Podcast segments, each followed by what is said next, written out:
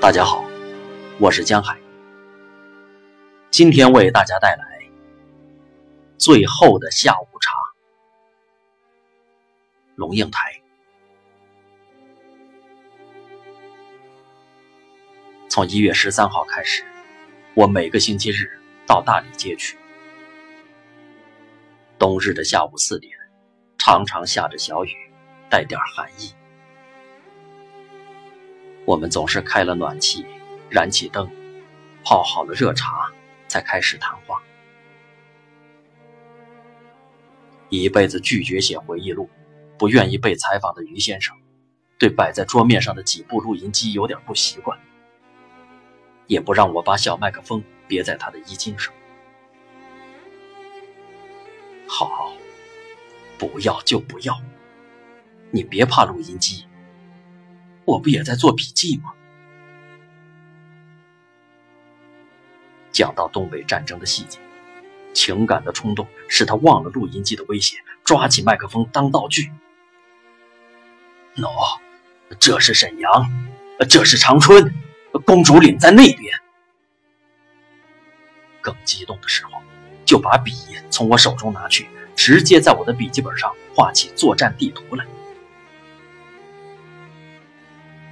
我们一小时又一小时的谈，窗外夜色越来越黑。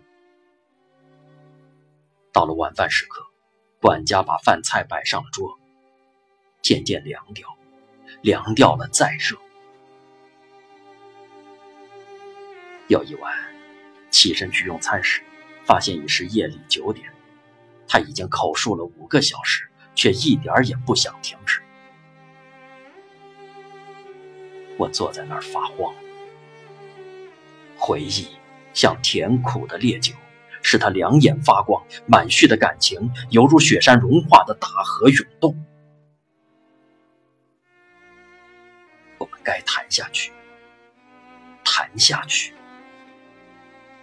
彻夜谈下去，不要停。可是他猛烈的咳嗽，不得不硬生生的刹住。好，今天就到这里吧。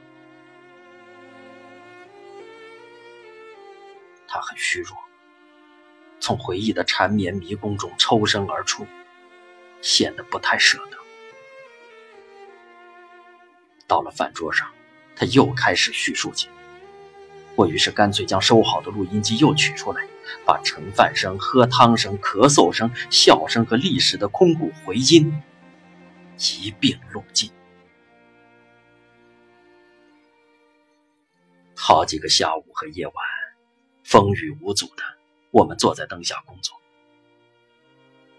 有时候，我带来一把乱七八糟的糖果，问他吃不吃。他总是说：“吃。”于是，我们一人一个，剥糖纸吃糖。我放纵自己想喝浓咖啡，问他喝不喝，他总是说：“喝。”于是，我们一人一杯滚烫的咖啡，慢慢的喝。就在那冬日暖炉边。我不知道他的身体状况究竟容不容许吃糖果、喝浓咖啡，但是他兴致盎然，好像在享受一场春日的下午茶。果纸是花花绿绿的玻璃纸，剥起来发出脆脆的声响，灯光照着，泛出一团绚丽。有一天晚上，在叙述中碰到一个细节，这。我说不清了，可是白先勇知道。你打电话给他，他说：“算算时间，是美国西部的清晨两点。”我犹豫着，他也犹豫着，然后他下了决定，说：“打吧。”回忆。真的是一道泄洪的闸门，一旦打开，奔腾的水势慢不下来。电话不断的拨，总是传真的声音。试了许久，只好放弃。他露出孩子似的失望的表情，我也垂头丧气。他又拾起一颗糖，慢慢的在剥那五彩缤纷的糖纸。房子静悄悄的，时间是一只藏在黑暗中的温柔的手，在你一出神、一恍惚之间，物走星移。我看见一个眼睛清亮的四岁孩子在北京的胡同里吃糖。溥仪刚退位。我看见一个十岁的学童在江苏的村子里看《史记》，直晚战争爆发。我看见一个十来岁的奶声奶气却故作老成的少年，在上海读《引兵式文集》，被梁启超深深震动。五卅惨案正在发生。我看见一个英气逼人的二十岁青年，在南京街头追打误国的外交部长。九一八事变震惊了全世界。我看见一个心里藏着深情、眼睛望向大海的年轻人，忧郁地踏上驶往伦敦的轮船，怀里揣着子子给的手帕。蒋委员长正在进行对共军的第四次围剿，毛泽东的部队遭到胡宗南的突袭，损失惨重。我看见。我看见一个文风郁郁的江南所培养出来的才子，我看见一个只有大动荡、大乱世才孕育得出来的打不倒的斗士，我看见一个中国知识分子的当代典型，他的背脊直，他的眼光远，他的胸襟大，他的感情深重而执着，因为他相信。真的相信，是不可以不弘毅。我看见一个高大、光明的人格。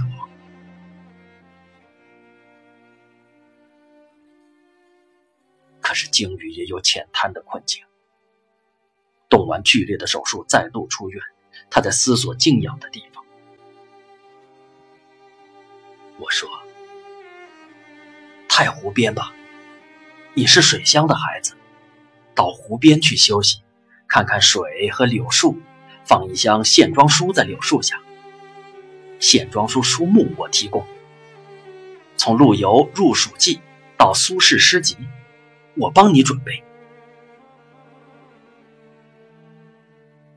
他好像在听一个不可及的梦想，又仿佛在夜行暗路上。突然听见熟悉的声音，轻轻的呼唤自己的名字，带点不可思议的向往与情切。是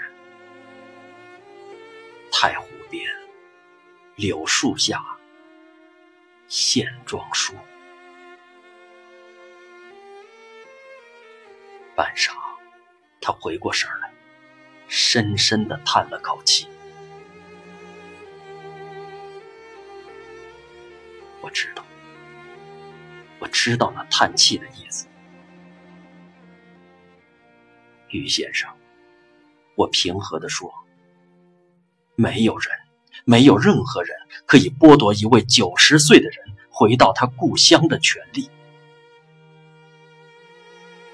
我很平和的说。可是心里有说不出的痛楚。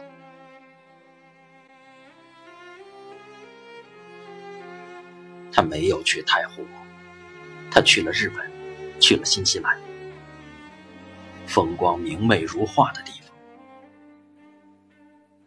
但是那里没有一个龟头主，主上有小屋，屋中曾有一个一九三二年。男女同学在星空水光中流着眼泪，唱着歌，谈抛头颅洒热血，谈救国家救民族。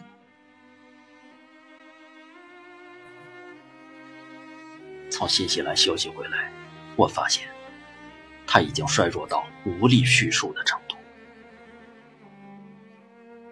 从新西兰一路抱回来的绒毛黑狗，他说：“送给你。”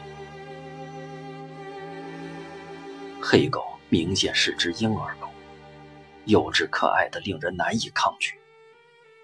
我抱着上班，可是他怎么会买玩具狗？九十三岁的眼睛和四岁。竟是同一双眼睛，灵魂里还是那看《史记》的孩子，深情而忧郁的青年。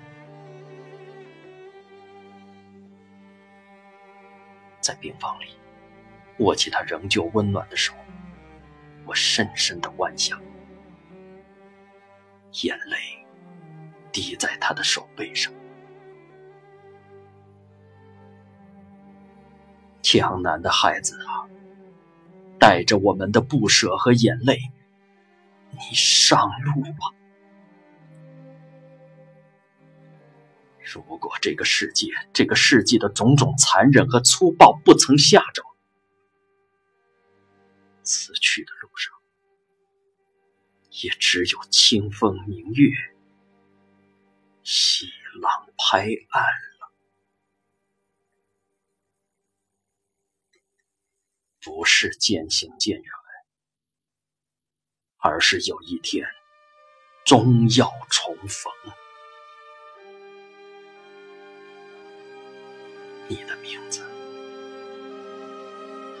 清楚的留在世纪的